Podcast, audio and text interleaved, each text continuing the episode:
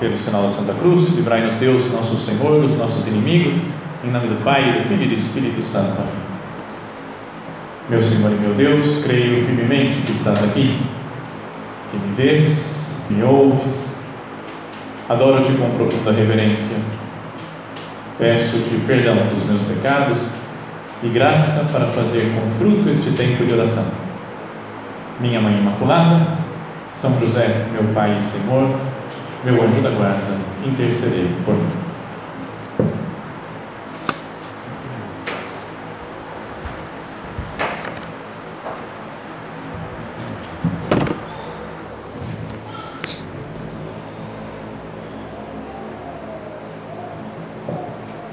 O tema do nosso recolhimento de hoje é a fortaleza e a constância, duas virtudes que são muito importantes né, que todos os cristãos tenham, que procurem cultivar na sua vida.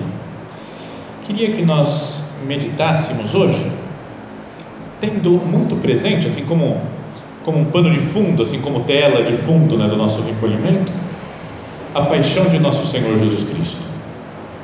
Estamos nos aproximando da Semana Santa, né, todo esse tempo de quaresma, é um tempo de preparação espiritual né, para a paixão, morte e ressurreição do Senhor. Então, queria que nós olhássemos sempre né, para a cruz de Cristo, nesses dias, nesse recolhimento em especial, pensando que essas duas virtudes são muito características também da paixão do Senhor.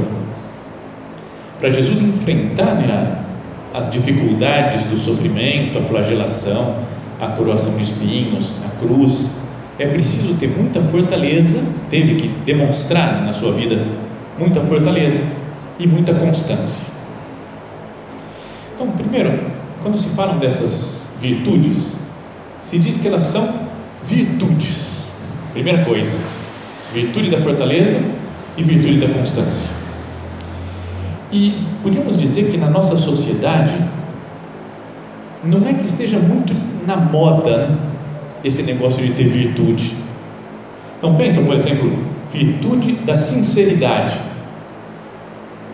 Não querendo ser muito negativo, mas a gente olha para, o mundo em que nós vivemos e tem muito de mentira, de enganação. Depois tem a virtude da lealdade ou da fidelidade. E a gente fala, quanta traição existe por aí. Né?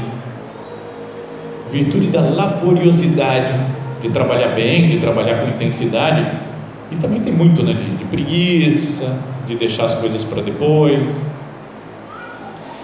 Virtude da honestidade, e tem tanta falcatrua por aí, tanta enganação, gente que não tem, não é honesta nem com as palavras, né, que fala procurando enganar os outros.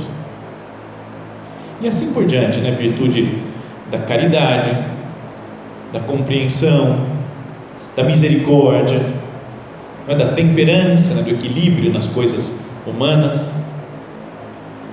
Então, não é algo que está assim que, que todo mundo esteja procurando viver. Se, às vezes, quando tem uma coisa que todo mundo faz, anima a gente a fazer também, né? porque está todo mundo da nossa família procurando fazer isso, e nossas amigas procurando fazer a mesma coisa. Parece que tudo isso nos, nos anima, nos empolga né, a, a crescer.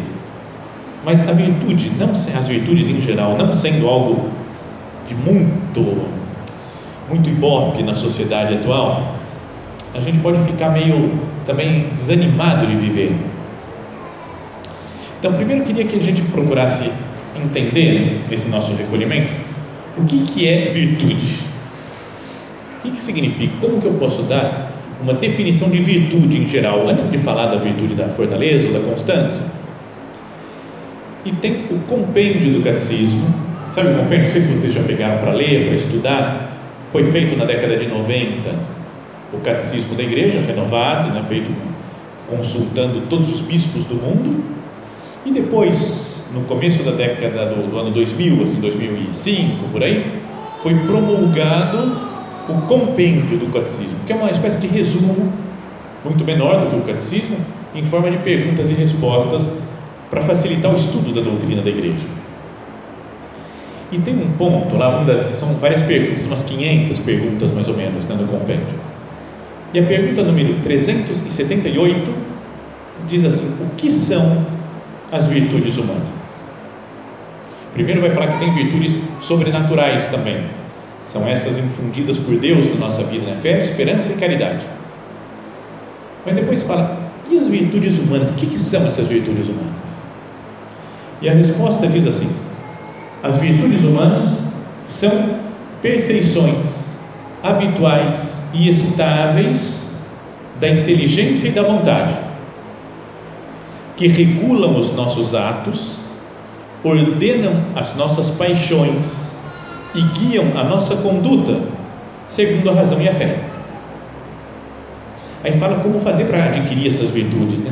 Diz assim: adquiridas e reforçadas por atos moralmente bons e repetidos, são purificadas e elevadas pela graça divina. Então é uma resposta densa, né, que a gente pode é breve, não é muito longa, mas é densa no sentido de que dá para meditar muitas coisas. Primeiro fala que é uma perfeição, então ter virtude é algo que nos aperfeiçoa, que nos torna melhor, melhores seres humanos e que são habituais e estáveis. Então, por exemplo, a virtude da diligência, não é que é de vencer a preguiça habitualmente. É uma virtude se eu venço de forma habitual e estável. É? Por exemplo, a pessoa que toca o despertador de manhã e fala: Não, não, e fica enrolando, e demora 10 minutos, 20 minutos, meia hora, 40 minutos, aí levanta. Aí outro dia a mesma coisa, enrola, enrola, enrola, enrola, levanta. Outro dia enrola, enrola, enrola, enrola. Aí no outro dia fala: Vamos acordar cedo para ir para a praia. Antes de tocar o despertador, está pronto. Eu quero ir para a praia não tem a virtude da diligência ainda, porque ela acordou uma vez, venceu a preguiça uma vez só. E aqui, essa definição das virtudes humanas diz que são perfeições habituais e estáveis. Então, se eu vejo que a virtude da diligência, né, essa capacidade de vencer a preguiça é algo importante, é uma virtude que eu devo ter, então eu luto para viver todos os dias, para tocar o despertador e levantar com sono a gente vai estar sempre. Acho que não tem essa possibilidade. Não, tá tudo, tocou o despertador e fiquei feliz, porque agora eu vou poder levantar da cama. Nunca vi. Comigo não aconteceu nunca. Talvez no futuro, na, quando for mais velhinho, pode ser que aconteça. Mas então, mas a pessoa percebe que é algo bom que ela deve fazer e ela se esforça para vencer. Fala que são perfeições habituais e estáveis da inteligência e da vontade da inteligência, porque primeiro eu penso na virtude e falo, é importante eu ter, eu acho necessário na minha vida. E da vontade, porque então me esforço por querer ter aquelas virtudes. Às vezes pode acontecer né, que a gente ouça falar que é bom ter virtude, mas a gente nem entende muito bem por quê. Vai falar, tem que levantar na hora, ah, é verdade, tem que levantar na hora, vou levantar. Nem sei por que, que é bom vencer a preguiça, por que, que é importante me dominar, então, antes de qualquer, antes de ser algo da vontade, a virtude, antes de ser algo que eu vou conseguir fazer, é importante passar pela inteligência. Deus deu inteligência para nós. Por que, que eu tenho que viver essa virtude? Por que, que eu deveria adquirir essa virtude? Porque se eu não vejo sentido, não, não tem nenhuma necessidade, então não tem por que viver. É algo, a fé e a prática das virtudes cristãs deve ser algo inteligente também pensar, eu, eu preciso, vai ser bom para mim isso. Então fala que elas são, elas primeiro elas depois disso, né, elas estão de acordo com a nossa inteligência, a nossa vontade, elas regulam os nossos atos e ordenam as nossas paixões, as nossas inclinações naturais, nossos sentimentos e guiam a nossa conduta faz com que a gente atue de acordo, fala, de acordo com a razão e a fé. Coisas que eu vejo que são boas e coisas que eu entendo porque a fé me diz, a palavra de Deus me diz, a doutrina da igreja me diz que é bom atuar de uma certa maneira, então eu atuo porque eu vejo com inteligência e vontade algo que eu falo, isso daqui é bom fazer, está atuando, está é, me fazendo atuar e, e me guiar de acordo com a razão e a fé. Então, depois fala, elas são, essas virtudes são adquiridas e reforçadas por atos moralmente bons. Então, para conseguir a virtude, a gente tem que treinar um pouco, né? Pode ser que uma ou outra virtude a gente já tenha meio naturalmente. Então, por exemplo, perdão que fique contando essas coisas pessoais, vou falar dos meus defeitos. Então, um dos defeitos que eu tenho, dos vários, é de não ter nada, nada, nada de ordem material na minha vida. Eu não consigo. Eu reconheço que está acima da minha capacidade. Então, tem, por exemplo, meu quarto, tem uma mesa com três gavetas. E eu vou colocando coisa na gaveta, eu não sei onde colocar. Deixa nessa gaveta, depois eu acho um lugar para ela. Fica lá. Depois, outra coisa, onde eu deixo? Na mesma gaveta. Depois, chega uma hora que a, a gaveta está entupida de coisas absolutamente diferentes. Pode ter remédio, tem um chocolate, tem um documento importante, tem dinheiro, tem é tudo misturado, eu não sei, não sei o que fazer com aquilo. Aí lotou outra gaveta. Não é tão ordenado assim, às vezes as três vão se enchendo rapidamente juntas. Então, e aí tem uma pessoa da minha casa que é o oposto. Um cara que mora comigo lá no centro do Opus Dei, que é super mega ordenado. Tudo. Sabe, ele tem a posição certinha de cada coisa. Você vai no quarto dele, é tudo organizadinho, tabelas, gavetas e tudo. É, é uma, incrível, as prateleiras tudo perfeitas. Então, às vezes ele chega no meu quarto e fala: Que bagunça isso! Me dá bronca. E eu falo: Eu não consigo. Quer que eu te ajude? Isso, me ajuda. Então ele é demais, porque ele fala isso aqui, você vai precisar para alguma coisa? Acho que não, fora. Isso aqui, fora, rasga. E em meia hora que a gente passa trabalhando, ele deixa meu quarto idêntico ao dele, perfeito. Tudo ordenado, me dá uma paz de olhar para aquilo e cara, que lindo, que beleza. Eu acho bonito mesmo. No dia seguinte está um pouco menos bonito. No outro dia, uma semana depois acabou, volta o mesmo caos que estava antes. Então, de tempos em tempos, eu tenho que chamar o vem por ordem no meu quarto aqui. E ele vai feliz, porque ele gosta, não é um trabalho para ele, né? ele adora a ordem. E eu não consigo, não consigo viver naquele ambiente de muita ordem. Bom, então, para eu conseguir fazer isso, não basta um dia de ordenar tudo. Agora eu sou uma pessoa virtuosa, ordenei meu quarto, está perfeito. Não está, porque no dia seguinte vai piorar, piorar, piorar. Eu teria que todo dia ter atos de virtude da ordem procurar colocar as coisas no lugar. Como o negócio de acordar cedo que nós falávamos. A pessoa que acorda cedo todos os dias tem a virtude da diligência, vence a preguiça habitualmente, pode-se dizer que tem essa virtude. Mas uma pessoa que uma vez só se ordena, uma vez só acorda cedo, ainda não tem a virtude. E é importante, acho que para a vida, para muitas coisas na nossa existência, a gente tem que repetir várias vezes aquilo. Sei lá, pensa uma receita que vocês têm que fazer. A primeira vez pode dar certo, a segunda não deu certo, a terceira. Depois de 20 vezes fazendo a mesma receita, a gente pega o jeito. Pode até variar um pouco, porque aprendi aquilo a fazer, a fazer aquela coisa. Alguns anos atrás, é, com a vida de padre, eu não conseguia mais jogar futebol. Porque o pessoal, eu queria jogar bola, mas aí o pessoal fala, conseguimos domingo, vai 10 pessoas para jogar. E eu tinha que pregar um retiro. Ó, não vai dar esse fim de semana. Aí chegava no outro fim de semana, conseguimos, tem que pregar um recolhimento. Então, depois de ficar meses sem fazer nada de esporte, um amigo falou: por que você não aprende a jogar tênis? Contrata um professor e aí você precisa arrumar uma pessoa só. Aí numa quarta-feira, você está livre de manhã, consegue uma pessoa, acabou. Você vai jogar, faz o seu esporte, não precisa arrumar 10 ou 20 para jogar futebol. Então comecei e fiquei viciado né, nesse negócio de tênis. Mas o primeiro professor que eu tive, então, conseguia, contratei um professor para ensinar e aí ele me ensinou a dar saque. Então eu dava saque, às vezes acertava, às vezes errava, mas estava muito fraco. Um dia ele falou: Vamos fazer um jogo nosso, eu contra você. Então eu dei um saque, errei. Dei outro saque, errei. Dupla falta. Não sei se vocês sabem das regras do tênis. Fiz uma dupla falta e ponto para ele.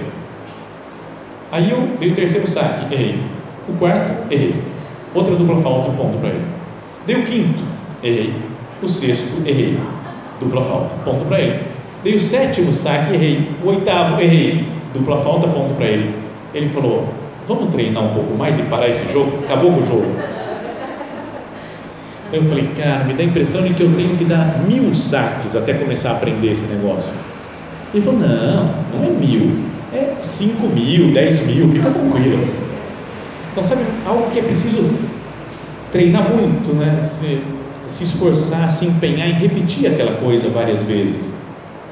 Então, também a, na vida espiritual, ou para conseguir, para alcançar essas virtudes humanas, a virtude da fortaleza, a virtude da constância, é importante que a gente procure sempre, todos os dias, fazer atos dessas virtudes. Pode ser difícil, mais difícil no começo, qualquer virtude, mas com o passar do tempo a gente vai ganhando uma certa facilidade. Mas para, fala São José Maria, no ponto de sulco, fala, para acabar as coisas é preciso começar a fazê-las. Parece óbvio, mas falta de tantas vezes esta simples decisão. Não é começar a fazer as coisas que tem que fazer. E ele falava: e como Satanás se alegra com a tua ineficácia. E nós coloquemos-nos aqui na presença do Senhor para conversar com Ele. Jesus, quantas coisas eu poderia ter feito na minha vida e não me decidi a começar a fazer. Fiquei deixando para depois, e para depois, e para depois. Não me importei com as coisas, não me interessei. Não é verdade que tem muitas coisas que nós, não sei, que ficaram no ar, ficaram meio solto, que a gente um dia pensou, vou fazer isso daqui porque é bom, é importante. E depois com as dificuldades que vão surgindo, pelo problema de conseguir colocar em prática alguma coisa, uma virtude, fui deixando de lado. O ponto do compêndio do catecismo fala que as virtudes elas são então adquiridas e reforçadas por atos moralmente bons e repetidos e são purificadas e elevadas pela graça divina. Então não importa, né? a gente não deveria querer somente ter virtudes humanas por ter virtudes humanas. Um ateu pode ter muito mais virtudes do que nós, pode fazer muito mais bem feito o seu trabalho, né? pode ser muito mais ordenado, pode trabalhar melhor. Mas um cristão quer que as suas virtudes sejam, sirvam como um caminho para a sua santificação. Deixa que as suas virtudes sejam purificadas e elevadas pela graça divina a gente olha para a vida dos santos, né? qualquer santo que a gente conheça, que tenha devoção, não é verdade que a gente vê isso, fala assim, pessoas virtuosas, não só por eles, para aparecer, mas gente que procura fazer sempre a vontade de Deus, nosso Senhor, tem as suas virtudes purificadas e elevadas pela graça divina. Então, a virtude da fortaleza agora, logo depois de falar das virtudes humanas, se pergunta lá no, no compêndio do catecismo quais são as principais virtudes humanas. E aí diz que são as virtudes chamadas cardeais, que são as virtudes cardo, que significa eixo, como uma dobradiça, algo em torno do qual gira, um eixo em torno do qual giram algumas coisas. E são virtudes centrais, né, do, do, do centro, do eixo. Em torno dessas virtudes giram todas as outras virtudes. E essas são quatro, né, virtudes cardeais: prudência, justiça, fortaleza e temperança. E é dessa daqui, da terceira dessas virtudes cardeais que nós vamos falar agora. Virtude da fortaleza, que está muito unida à constância. Na segunda meditação a gente vai procurar falar mais da constância, mas é uma, podemos dizer que é uma parte da virtude da fortaleza. Na própria definição também da virtude da fortaleza que aparece no catecismo, se fala da virtude da constância. Diz assim, uma pergunta mais para frente, 382. O que é a fortaleza? E a resposta diz que a fortaleza assegura a firmeza nas dificuldades e a constância na prática do bem. Está vendo? Na própria definição da fortaleza, fala que é uma constância na prática do bem, chegando até a capacidade do eventual sacrifício da própria vida por uma causa justa. Então é o máximo né, da virtude da fortaleza são os mártires, os mártires da igreja que deram sua vida para defender a sua fé, para mostrar o amor a Jesus Cristo. Então, a fortaleza tem essas duas partes, né? podemos dizer que ela assegura a firmeza nas dificuldades. Então, a pessoa forte pode vir o que vier, eu estou junto com Deus e eu vou enfrentar essa dificuldade. Não vou desistir, não vou abandonar a fé, não vou abandonar nosso Senhor. E junto com isso eu tenho uma constância na busca do bem, de querer melhorar, de querer ser mais santo. A fortaleza, podemos dizer que existe uma fortaleza humana e a fortaleza sobrenatural. Está meio esquema engenheiro essa meditação, assim, não tem? A definição tal, isso daqui divide em duas partes, isso aqui não é meio. Mas tudo bem, ficou assim. Mas a fortaleza, vamos dizer nessa meditação agora que estamos tendo, a parte mais humana dela.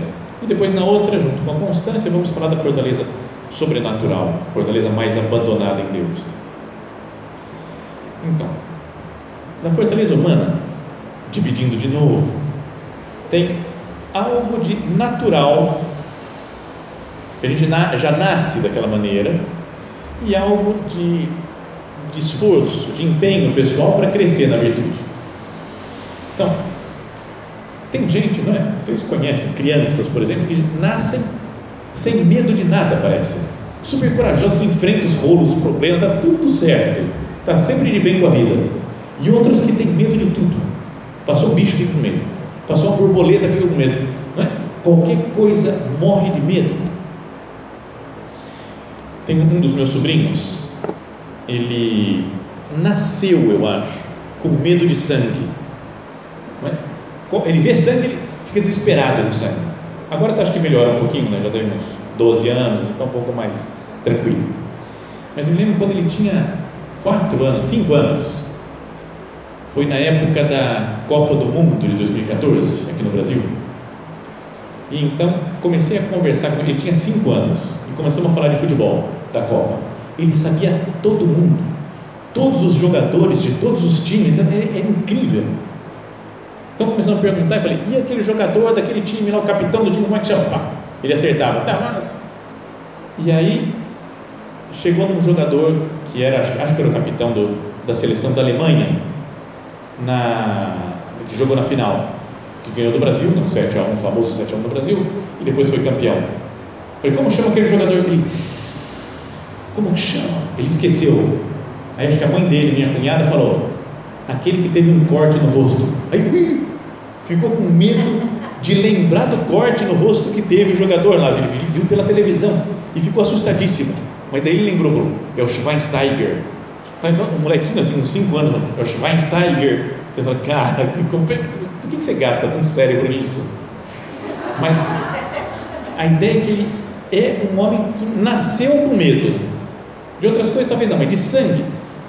Ele vai ter que, sei lá, quando tiver que fazer um exame de sangue na vida no futuro, ele vai ter que se superar muito mais do que outro que está nem aí, não pode cortar, fica fazendo experiência na própria mão, cortando, vendo o sangue escorrer. Tem, tem gente de todo tipo.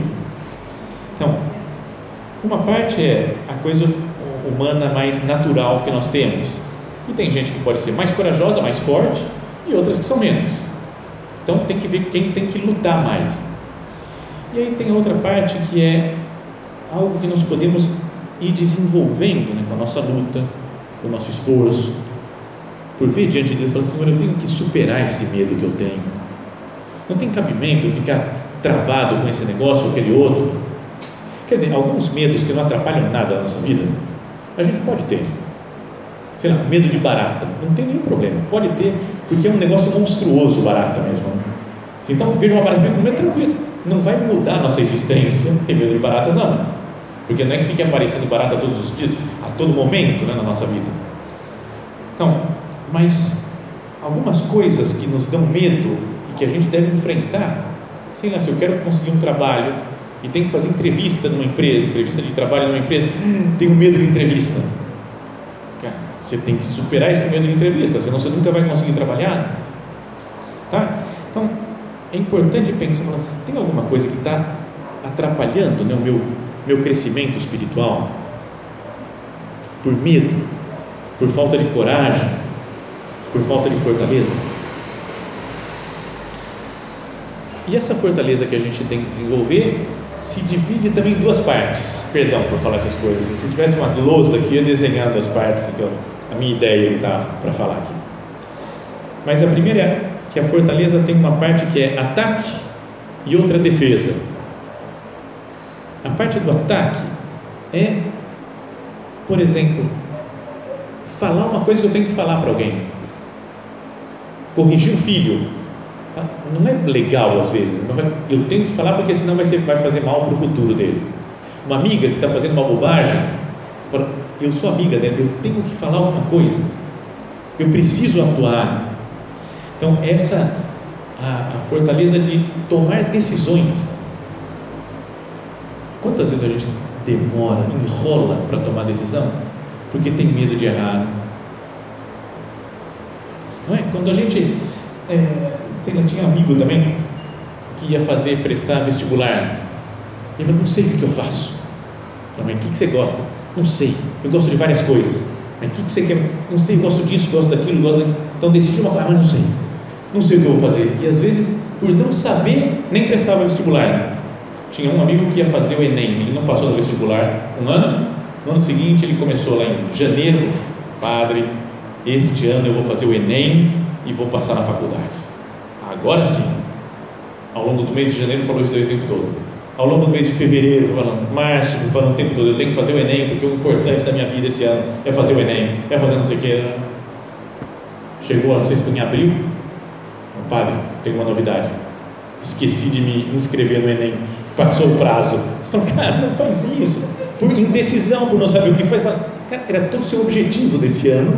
E por não tomar decisão, por não fazer as coisas na hora que tinha que fazer, perdeu o prazo. Então, será que a gente não tem umas coisas assim? Medos né, de, de tomar decisões. Porque se eu abraço essa coisa, eu tenho que não abraçar aquela outra.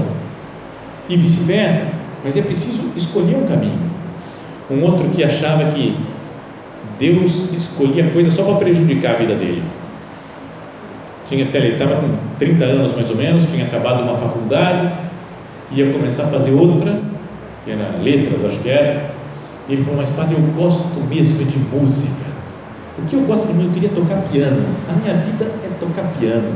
É isso que eu queria fazer. Eu falei, por que você não faz faculdade de música então, em vez de fazer letras? Deus não quer. Eu falei, ah, é? Como é que você descobriu que Deus não quer? Falei, é porque eu gosto. Se eu gosto, Deus não quer. Ele quer. Eu falei, não, não quer. Para, para tudo. Zero. Vamos lá no começo. Onde foi que você se perdeu? É? Achava que Deus tem que escolher alguma coisa para prejudicar a gente. Então, e a gente às vezes fica com muito medo de tomar decisões por será que eu vou desagradar a Deus? Será que Deus está gostando? Será que Deus não está gostando? Deus é nosso Pai a gente não poderia pensar, como um filho, imagina se tem filho, se o filho escolhe uma coisa que é boa dentre várias coisas boas, a mãe está contente, o pai está contente, está certo, é a sua vontade, você pode escolher. Superar o medo, depois também de, então, de buscar coisas novas. De vez em quando a gente tem que arriscar em coisas novas na vida. Novo trabalho. Então, vou arriscar, não sei o que vai dar. Vou confiar em Deus, parece que está indo tudo bem, vou arriscar não tenho certeza se vai dar certo ou não. É, vou ter um outro filho, por exemplo. Será que tem outro filho? Será que outro... Arrisca. Não é que o filho não pode ser um negócio, vou arriscar, mas confiar um pouco em Deus. Ou uma menina que não está namorando, será que eu namoro? Tem alguns que padre, eu namoro, mas esse cara não namora. não sei, não, não sei o que Deus quer. Ah, pense, decide, mas não tenha medo de tomar decisão. Porque tem gente que não fala nem não para não perder o cara, porque pode ser bom, mas não fala sim porque não quer se comprometer. Então fica, fica lá, solta um pouquinho o cara, puxa outra vez, depois solta outra vez, depois puxa de novo. Então, essa é a primeira, a virtude da fortaleza tem essa coisa de ataque, no sentido de tomar decisões. Vou decidir a minha vida. Eu sou dono da minha vida. Conto com a graça de Deus, com a luz de Deus, mas vou tomar as minhas decisões. E a outra parte é a parte da defesa que é aquilo lá que dizia da, da, da firmeza nas dificuldades. Vamos pensar e falar, Senhor, como que eu tenho aguentado as dificuldades da minha vida? Como é que eu estou sofrendo os, os problemas? Eu fico me queixando. Sou uma pessoa que se queixa continuamente, reclama, reclama, reclama, reclama. Todo mundo tem dificuldades, né? todo mundo tem seus problemas. Pode ser que por um, numa época a gente esteja passando por problemas mais difíceis do que o normal, mas a virtude da fortaleza e da confiança em Deus não deveria me dar segurança? Calma, vai passar isso daqui, Deus vai me ajudar, Deus vai me dar a graça necessária para enfrentar isso. Não vou desistir. Tem gente que desiste super fácil né, das coisas. Começa um trabalho e desiste. Começa a estudar um negócio que acha super legal, uma semana depois desiste. Começa a fazer uma tarefa nova, que agora sim encontrei o que eu gosto, e desiste. Então, às vezes é mais importante essa fortaleza da defesa do que a do ataque, de fazer coisas, de arriscar. Essa de saber resistir às dificuldades da vida, como uma represa. Imagina a represa que tem que aguentar todo o peso da água dela, que está fazendo sobre ela, mas ela, ela tem que aguentar, não pode ter uma rachadura. Começa a ter rachaduras, vai, vai se romper a represa. Eu sou uma represa meio rachada, que está sempre a ponto de, de estourar, de arrebentar. Com a graça de Deus, não poderia contar mais com a sua força, com a ajuda de nosso Senhor, com a proteção de Nossa Senhora, para enfrentar as dificuldades da minha vida, para ter essas duas partes de ataque e de defesa na virtude da fortaleza. Tem uma jaculatória, né, uma frase a Nossa Senhora que diz que ela é refúgio nostro et virtus é nosso refúgio e nossa fortaleza. Sabe, mãe que tem que aguentar muita dificuldade na vida? Então, Nossa Senhora é dessas daí que tem que aguentar dificuldade. O fato de nascer Jesus, ainda que fosse uma grande alegria, mas toda a cruz que ela teve que carregar, o sofrimento, ter que ir para Belém, depois tem que ir para o Egito, depois volta para Nazaré, depois vê seu filho na cruz. Mas Nossa Senhora é uma mulher forte, uma mulher decidida, fala que está de pé junto da, junto da cruz do Senhor. E nós, olhando o exemplo de Maria Santíssima, também nos decidamos a lutar nessa virtude da fortaleza. Pensamos a ela, minha mãe Santa Maria, me ajuda a não fugir diante das dificuldades, mas por amor a Jesus, lutar com amor e com fortaleza.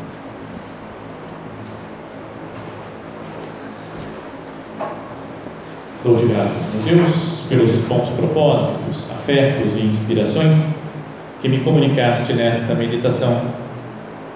Peço-te ajuda para os pôr em prática. Minha Mãe Imaculada, São José, meu Pai e Senhor, meu anjo da guarda, intercedei por mim.